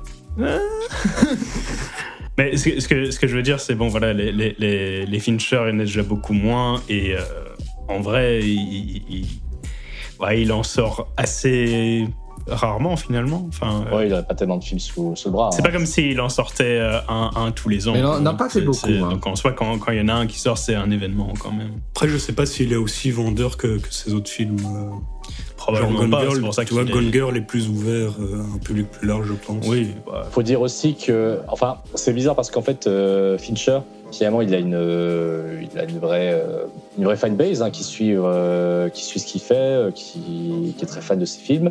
Mais en même temps, beaucoup de ses films deviennent des succès populaires très rapidement. Donc, euh, ouais, faut. Oui, ça peut arriver, hein, mais tu vois, c'est pas Oui, le, mais- le- le nouveau thriller. euh, Mais il faut pas oublier qu'il est jeune aussi, hein. vois, euh. Ouais. C'est plus un, un truc biopic euh, Mm. qui parle des années 40, euh, c'est Oui, en noir oui. et blanc, tu vois, c'est d'office un peu moins. En tout cas, de base, comme ça, après, ça, bien sûr, ça peut faire un succès. euh. Après, je, veux- juste euh, rebondir sur euh, quelque chose que Nokida y avait dit, c'est genre quand les, grands réalisateurs veulent faire des, films classiques, je sais pas vraiment si c'est Fincher qui a ce genre de délire là, parce que j'ai quand même le sentiment que voilà des, des- films cultes, il en a déjà il en a déjà fait et avec son esthétique ultra contemporaine, ultra HD machin, euh, enfin je pense que Social Network est, est quand même un le, le- son film. euh, Son chef-d'œuvre. Est-ce qu'on peut dire ça? Je sais pas. Ouais, Ouais, ouais, ouais. Ouais, j'aurais dit genre le film le plus reconnu de, de sa période, euh, sa période actuelle. Mais attention, il est encore jeune. Peut-être qu'il va nous ressortir Oui, encore oui, un bien film sûr, de oui, mais bon. hein, bah. Le truc, c'est, je, je me dis, j'ai pas l'impression qu'il aurait vraiment euh, besoin de repartir vers euh, des références, euh, des hommages comme ça à des, à des- des films, euh, à des chefs-d'œuvre du vieil Hollywood pour, euh, pour euh, faire remarquer aux espèces de d'élite journalistique du cinéma que, en fait, lui aussi c'est un bon réalisateur. Tu vois, je pense qu'ils le savent déjà. Mais euh, du coup, euh, j'ai peut-être une, une manière de relancer le- le, la discussion. Selon vous, c'est quoi la meilleure période de Fincher? Est-ce que c'est la, la- la période 90s ou alors c'est la période plus euh, réaliste, euh, Réaliste. moins edgy qui s'est amorcée, euh, je pense, vers Zodiac? Mais c'est incroyable, vous parlez, vous, vous parlez de David Fincher comme s'il avait 90 ans. il, a, il, il- il a à peine, je suis même pas sûr, je crois qu'il va atteindre les 60 ans à peine. Non mais euh, oui d'accord, mais enfin sa, sa carrière a déjà 30 ans maintenant, donc on peut on peut commencer à, à, à- Ouais. à voir euh, des, des, des, des tendances dans son Et de toute façon, travail, effectivement, euh, pour moi, il y a deux périodes euh, Mm. Fincher. euh. Oui. bah, c'est le- c'est- Bah, en fait, il y a juste deux périodes. Oui, Oui. Le avant Mais et l'après coup, 2000. Je te pose la question. Selon toi, quelle est la meilleure période? Ouais, ben, entre deux choix. euh, bon, euh, je vais essayer de répondre à la question. Euh, moi, je ne saurais pas dire.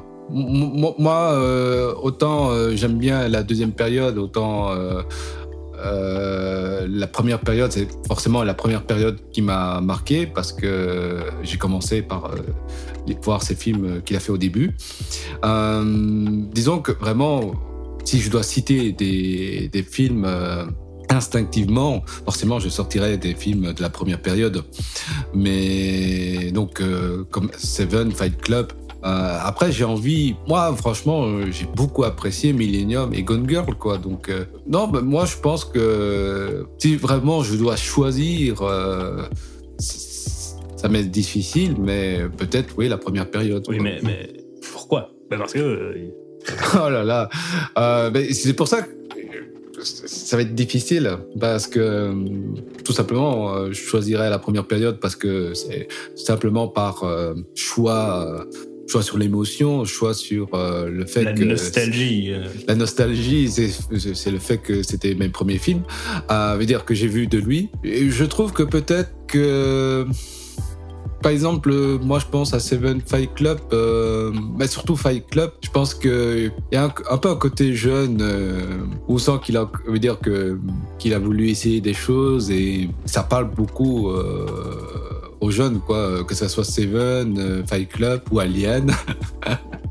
Alors que plus tard, ben, encore une fois, hein, de Social Network, Gone Girl, euh, l'étrange histoire Benjamin Button, là, il a commencé à faire des films, euh, allez, avec euh, moins d'audace de jeunesse, mais plus maîtrisés, qui, en général, sont des sujets, des histoires qui ciblent les adultes, principalement. Peut-être moins de Social Network, euh, mais je après... euh, bah, plus euh, probablement que Fight Club, par exemple, je pense. je pense aussi. ouais. Hmm, je suis pas sûr. Non, je suis pas sûr. En, en- en vrai, en vrai, oui, c'est- en vrai, c'est vrai que c'est-. Je me dis, Je pense pas qu'ils ciblent les jeunes, c'est juste que ça parle de Facebook, du coup les jeunes ça les intéresse, mais ils ciblent pas particulièrement les jeunes Enfin, quand ça, les, ça, le film. les- tu vois. ça les intéressait à l'époque. Oui, ok. Aujourd'hui, je sais pas. Mais ils s'adressent Mais, pas euh, spécialement à eux, c'est juste le sujet les intéresse, Mm. tu vois. Hmm, Oui, ouais. mais, mais après, euh, c'est, c'est- je, je- je me... enfin, je, je, je pense pas que des, des, des adolescents seraient. euh, totalement laissés en dehors par, euh, par Social Network non plus. Je pense qu'ils peuvent l'apprécier malgré tout. Je pense, hein, je pense. ouais. Donc, euh, Oui, oui, tout à fait. C'est plutôt en fait euh, dans la trame narrative. C'est plutôt dans l'aspect aussi mise en scène. Il, il a cet aspect beaucoup plus à vouloir, euh, je veux dire, apporter une maturité dans dans l'ambiance en fait, dans le sens où euh, Mm. ça essaye de critiquer quelque chose. On va dire, euh, ouais, bah Fight Club, euh, Seven aussi, ça critique des choses. Euh, ouais, mais en fait, ça critique plus que des thématiques que les jeunes s'intéressent. Euh, Fight Club, euh, ça critique la société, tu vois, donc euh, la société de consommation. euh, donc Seven, voilà, c'est- un polar, quoi. Donc c'est pour toute la famille, on, on va dire. Ah, en tout cas, pour moi, c'est ma. Moi, moi, franchement, je tiens à dire que voilà, Seven. euh, je le montrerai à mon gamin, tu vois. je lui montrerai à 7 ans déjà. Non, mais voilà, peut-être pas à 7 ans, mais peut-être à 9. Sérieusement, hein, donc euh, 9, 10. Non, bon, voilà, donc euh, je pense que. En fait, ces films étaient un peu moins euh, pétillants, en fait, tout simplement. Je saurais pas comment. En fait, il faudrait que je revoie euh, vraiment dans le sens analyse tous ces films pour que je comprenne savoir en fait pourquoi Hmm. ces films après m'ont moins marqué que, que d'avant. Mais bon, après, il y a- il y, a aussi la nostalgie qui joue. Mais en tout cas, voilà, moi je pense que tous ces films, euh, pas, pas tous, mais euh, en tout cas, les deux périodes se valent. Quoi. Mais du coup, du coup Arknea, euh, ton, ton, ton avis sur la question, quelle, quelle est la meilleure période? Eh ben, dans la période euh, Panic Room, Fight Club et Seven, c'est des films pour moi qui me marquent plus parce que finalement, entre guillemets, ils sont plus simples, ils sont plus impactants. Et d'un côté, bon, j'aime beaucoup aussi la période plus mature euh, de Fincher, euh, mais euh, voilà, c'est des films où, bon, beaucoup de ces films, si tu veux en faire un résumé euh, concis avec un début, un milieu et une- fin, c'est plus compliqué. Je veux dire, euh, je te mets au défi de résumer Zodiac de façon euh, claire et précise, claire et simple. Il y a un tueur et il faut l'arrêter. Non, mais c'est, tu vois, c'est même pas ça le, le, le sujet du truc. Euh, finalement, c'est euh, bon, enfin, je veux dire, il y a Zodiac, oui, effectivement, c'est- on essaie de savoir qui c'est, mais bon, est-ce que c'est vraiment le centre du film, quoi? Enfin, c'est débattable, quoi.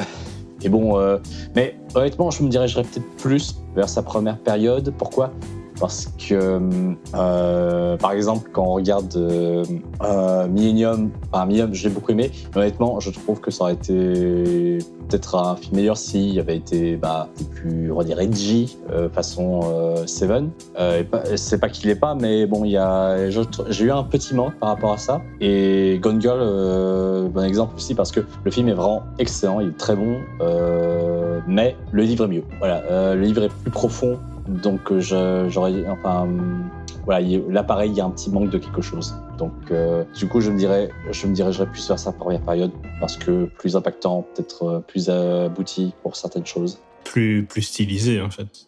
Ouais, ouais, Euh, c'est ça, plus, plus stylisé. euh, Et même au niveau des scénarios, tu sais, j'ai l'impression qu'il va un peu plus au bout de ses idées. Euh, Enfin, non, c'est pas ça, parce qu'il va au bout de ses idées à chaque, dans chacun de ses films, mais euh, c'est plus. Je tiens à préciser qu'il n'écrit pas ses scénarios.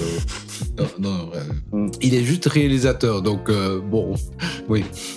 Mais du coup, je, enfin, tout ça pour dire que dans ses, sa période edgy, on va dire, euh, il va plus à l'essentiel et je crois que ça me touche peut-être un peu plus. Bien que bon, j'aime toute sa filmographie, bien sûr. Ouais, bah, je- enfin, euh, ça va t'étonner, mon cher Arknea, Ouais. mais euh, je, je suis en désaccord. Oh mon dieu. Ah, Ah, ça me l'a. Encore Le twist Le twist digne d'un film de David Fincher. Voilà, exactement. Euh, en vrai, j'allais dire que j'aime beaucoup les films de sa première période. En vrai, je voulais dire j'aime beaucoup Seven parce que euh, Fight Club, je l'ai vu genre beaucoup trop, euh, beaucoup trop vieux. Et, en vrai, j'ai quand même l'impression que ça, se recoupe dans, vos deux réponses. C'est que bah, Fight Club ou toute sa période edgy, c'est des films qu'il faut découvrir dans, dans la fougue de l'adolescence. Et euh, bah, c'est un peu tout le problème que j'ai eu avec, euh, avec euh, Fight Club, c'est que, je l'ai vu il y a, seulement bah, quelques années, je pense il y a un, an, deux ans, trois ans maximum. Et en vérité, j'avais plus l'impression que le, propos était confus concrètement. Et que en soi, il y avait toute cette espèce de, de, de style et de réflexion et de, de, machin qui, qui, me, qui me semblait presque plus euh, relevé du paraître et du, du- du- la rébellion euh, adolescente. Mais déjà à ce moment-là, c'était quelque chose qui, qui, qui me, qui me touchait plus vraiment. Alors que dans, dans, dans les, les films de, de, de sa période contemporaine, enfin, même sans aller forcément sur le terrain de, de, la maturité, j'ai l'impression que les, les, sujets qu'il aborde sont des, des, sujets beaucoup plus concrets en fait, Euh, beaucoup moins, euh, beaucoup moins larges, beaucoup moins euh, abstraits, mais que de, de l'autre côté, sa narration, les, les- univers qu'il met en scène ont un côté beaucoup plus, bah, ont la densité du, du- monde réel qui rajoute une, une dimension au-delà de, de simplement euh, cette, euh, ce style qu'il avait euh, dans, dans, dans ses premiers films.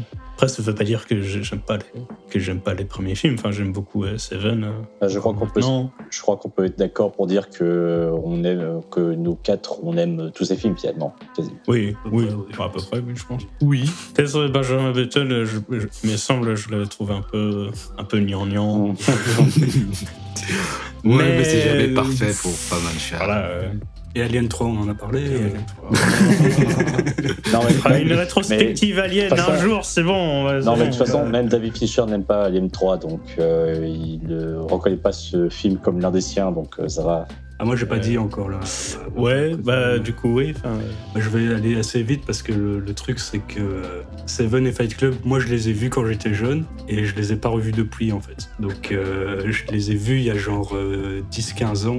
Alors que c'est récent, je les ai revus pour le podcast, tu vois. Donc ils sont beaucoup plus frais dans ma tête. Mais du coup, moi j'ai l'impression que je préfère sa période plus récente, mais euh, il faudrait que je les revoie pour, euh, pour vraiment avoir un avis définitif. Mais euh, un peu comme disait, euh, comme disait pas mon chat. J'ai l'impression que oui, ces films, euh, ces films plus anciens, ils ont un peu ce côté euh, adolescent, rebelle. euh. En plus, il, il, sort de, il sort du clip, tu vois, donc il a une mise en scène un peu, un peu punchy, machin, années 90. Je sais pas bien à quel point ça a bien vieilli ou à quel point j'apprécierais maintenant que je suis mature et, Ouais. Et, euh, le truc tu vois. Je, je pense, je pense que ces films à lui ont mieux vieilli que, que les films d'autres qui, qui viennent des années 90, je pense. Je suppose- Aronofsky, ouais, je par suppose, exemple, ça, a- suppose. ça a beaucoup plus mal vieilli. que- que- Je suppose. Mais du coup, ouais, il faudrait que je les revoie pour avoir vraiment ma réponse définitive. Mais Ouais. euh, Il faut prendre en compte que par exemple Fight Club, c'est vraiment le film de la génération des années 90. hein. C'est vraiment le film qui a influencé tellement de gens que. Enfin, est-ce qu'il est a, est qu'il a si bien vieilli que ça 20 Bah. ans après? C'est ça que je suis pas sûr. Honnêtement, je trouve que oui. Brad Pitt a bien vieilli. Ah, ça. non, non, non, Brad Pitt n'a pas vieilli, c'est ça. Oui, bah, et- et est-ce que tu l'as vu euh, torse nu sur le, le toit dans euh, Il était une fois à Hollywood? Mais il est tellement beau. On, dirait il a filmé Fight Club euh, hier. Non, mais vraiment, pour, ça pour dire que, ça pour dire que Fight Club, je trouve qu'il a quand même bien vieilli, quand même. En sachant qu'il faut quand même prendre en compte que c'est un film des années 90, mais euh, voilà, il a quand même, je trouve, bien vieilli. Surtout qu'il y a des thèmes, il y a des thématiques qui euh, sont encore euh, d'actualité, je trouve. hein. Ah oui, sûrement, mais euh, c'est pas, c'est pas Ouais, tant, c'est pas tant est-ce qu'il a bien vieilli, c'est euh, est-ce que moi j'y vois la même chose maintenant, ouais, euh, ouais, dix voilà. ans plus tard, tu vois. Ouais. Est-ce que toi, tu as bien vieilli Mais, du coup? les oui, gars, je je sais pas, à chaque fois que je suis avec vous, j'ai l'impression qu'on est en, en 2040, quoi. C'est.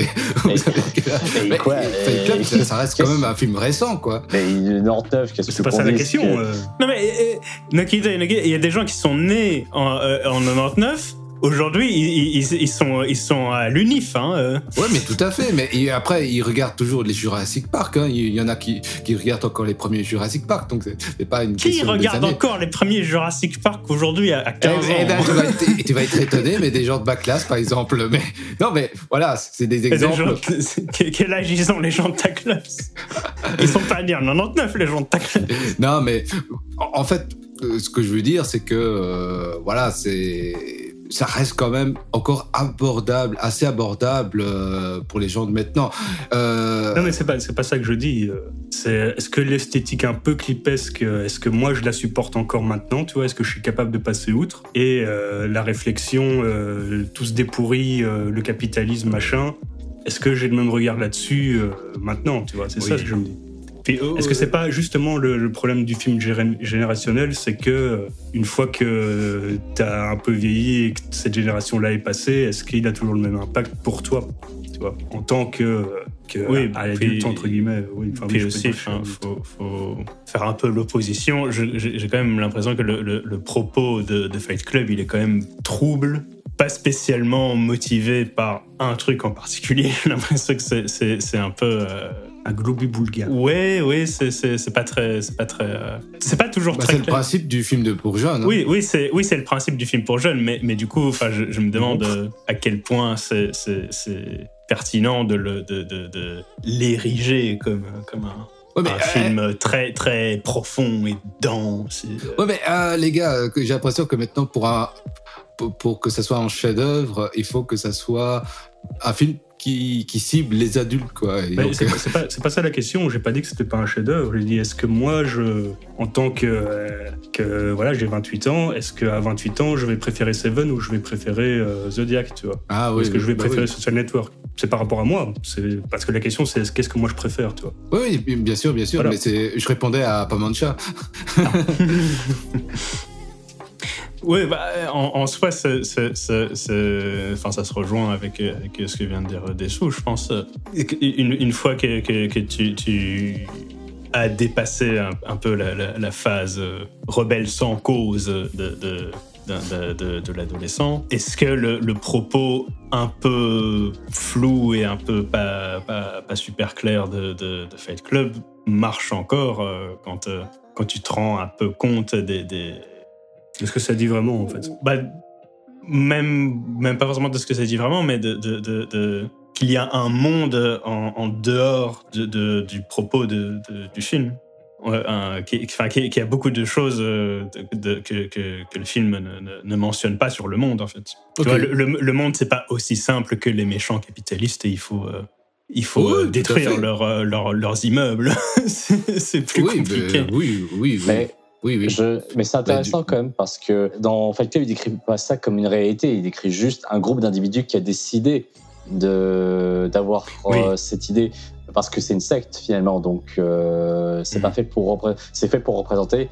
euh, bah oui, c'est un peu bah, c'est totalement le thème du film. C'est représenter euh, des gens mal dans leur peau qui ne ça, se ne reconnaissent plus euh, dans leur cette société. Du coup, qui se qui se vengent en fait parce qu'ils sont frustrés. Oui, oui, mais je suis d'accord. Mais le problème, c'est qu'il y a cette esthétique très. bah, il y, a- cette esthétique du cool qui fait que tu te dis ah ces mecs-là, c'est quand même. euh, vrai ils qu'ils sont- sont cool. c'est- Oui, c'est vrai qu'ils sont cool. Tu vois, tu, tu vois, Ouais. tu vois Brad Pitt, euh, le, le- le charismatique Brad Pitt qui, qui te raconte, euh, oui, les, les- les méchants capitalistes, il Ouais. faut. euh, Mais c'est il intéressant faut parce euh, que bombarder leur- leurs immeubles. C'est- séduisant pour un adolescent, alors que pour un, un adulte qui a plus de recul, c'est c'est- ça a plus la. Mais justement, ça, euh, ça fait partie aussi de la narration du film parce que euh, ce que dit Brad Pitt, c'est de la merde. Alors, Ce gars, c'est juste un, un gourou. Oui. Et donc, euh, euh, tu, euh, c'est sûr que bon, t'as- t'es un ado, t'es un peu attardé.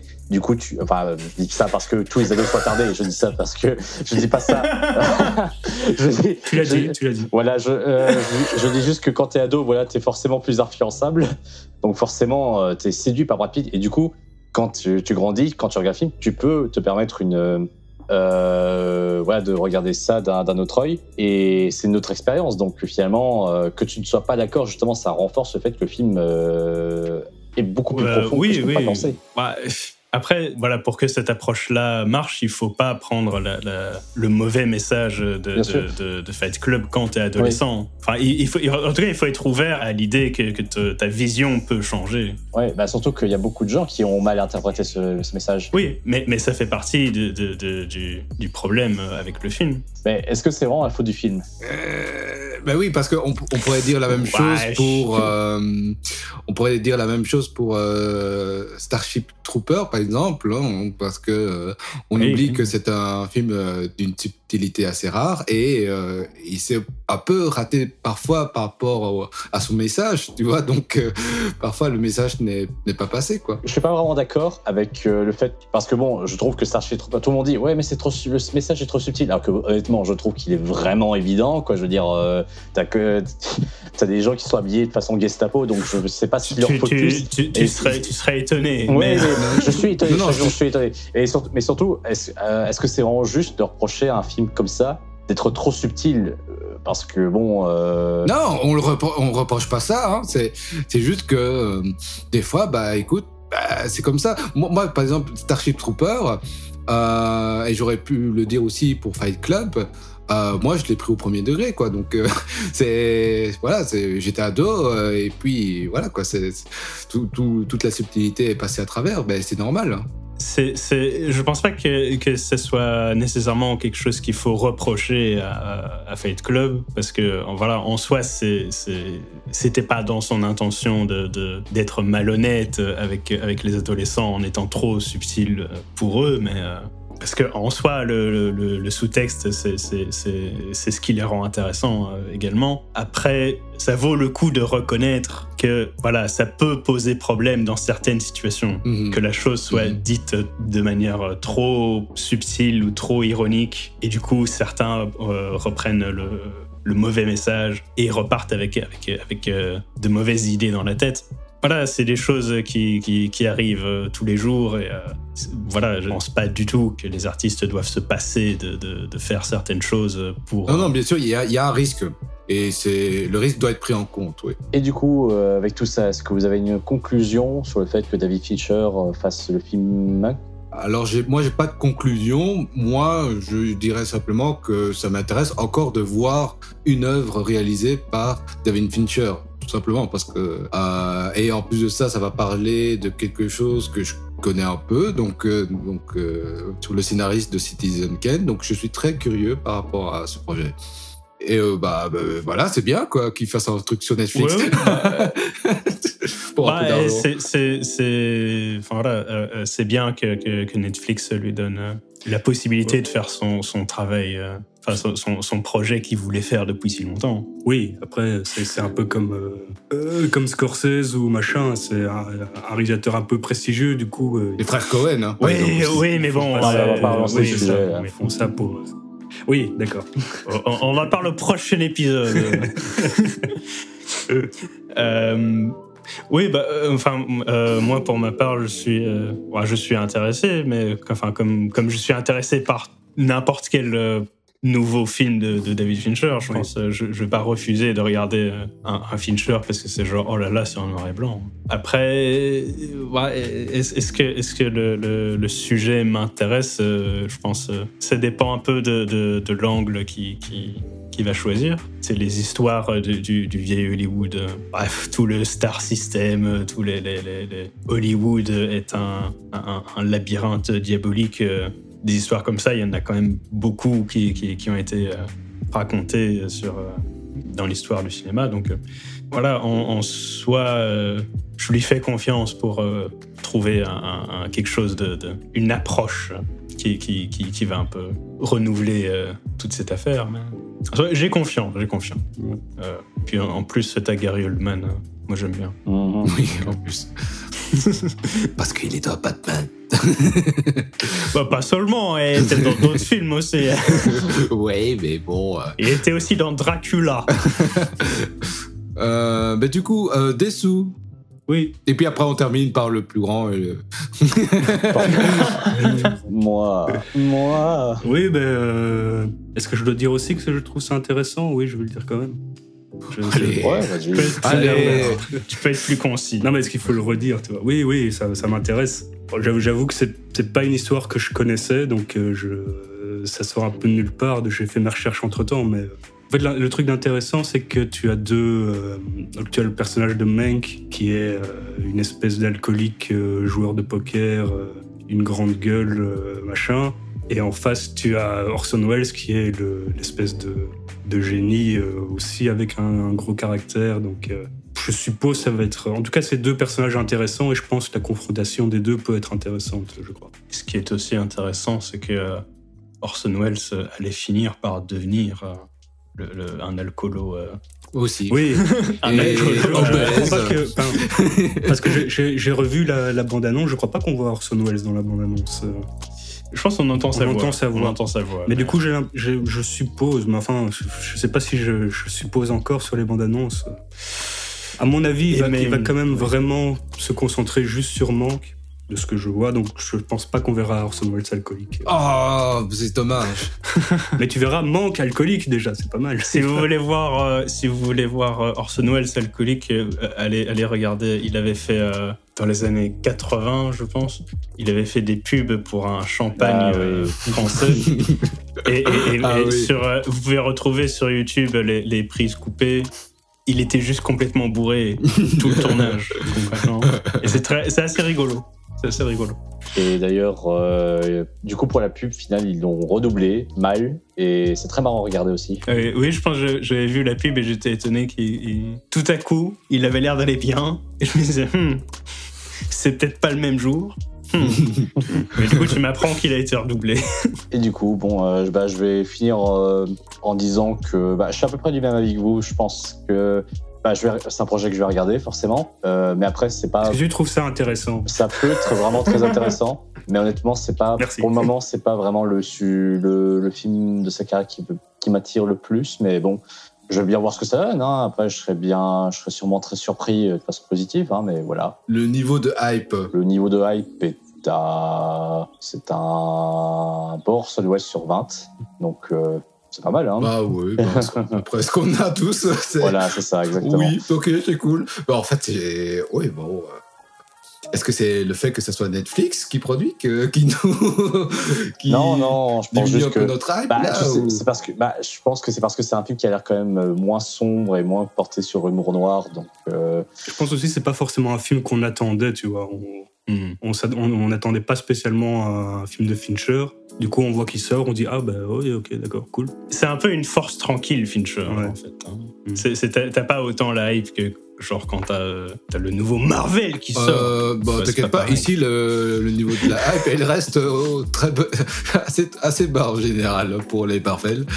Euh, J'ai en l'impression fait, que- je, je pense qu'il y a une analogie. Mm. Quand on parle de films, on parle souvent de nourriture en disant, par exemple, que les, les gros blockbusters euh, mal écrits de l'été, euh, bon, c'est des gros burgers que t'achètes chez Quick, et de l'autre, bon, les films d'auteur, c'est des, grands restaurants, tu vois, où tu, où tu peux, tu payes plus cher pour, man- pour bien manger.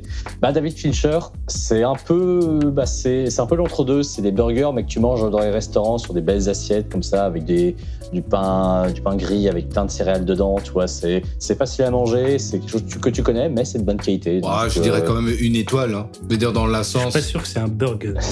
Ce serait quoi alors C'est- est-ce que c'est pas Oh, le- Moi, j'aurais dit c'est c'est le- c'est le tacos. Ce serait plus, euh, ce serait plus Starbucks, je pense. Hmm.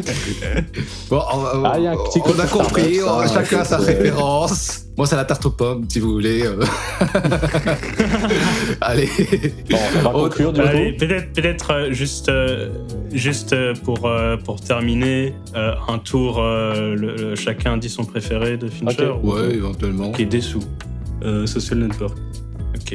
Euh, Noki Day. Euh, Seven. Ok. Arknea. Je dirais Seven aussi. Ah, on est deux. Il va y avoir égalité. Moi, j'ai dit Social Network. Oh, oh non Oh non. Le résultat du débat au prochain épisode. Le débat va se terminer juste après la fin de ce podcast. On va le faire sur le parking dans l'octogone. Il n'y a pas de problème. Allez, bah, du coup, euh, conclusion, conclusion. euh, Il faut, il faut- il faut juste euh, dire au revoir et faire une blague. Sauf si t'as encore un truc à dire, mais sinon. Non, non. Bah si t'as encore un truc à dire. Mais non. Non, non, mais c'est bon, ça fait plus. Ça, Mais ça si. fait plus Bon, allez, c'est reparti pour deux heures. Bonne nuit. Merci d'avoir Voilà. écouté le podcast. Euh, On on est, on est sur toutes les plateformes. N'oubliez pas de vous abonner et de nous dire ce que vous avez pensé dans Oui. les commentaires. Mais bah, du coup, enfin, Allez, merci. bonne nuit. Bisous Bonne nuit à tous. Au revoir et, et bonne chance. Merci d'avoir suivi.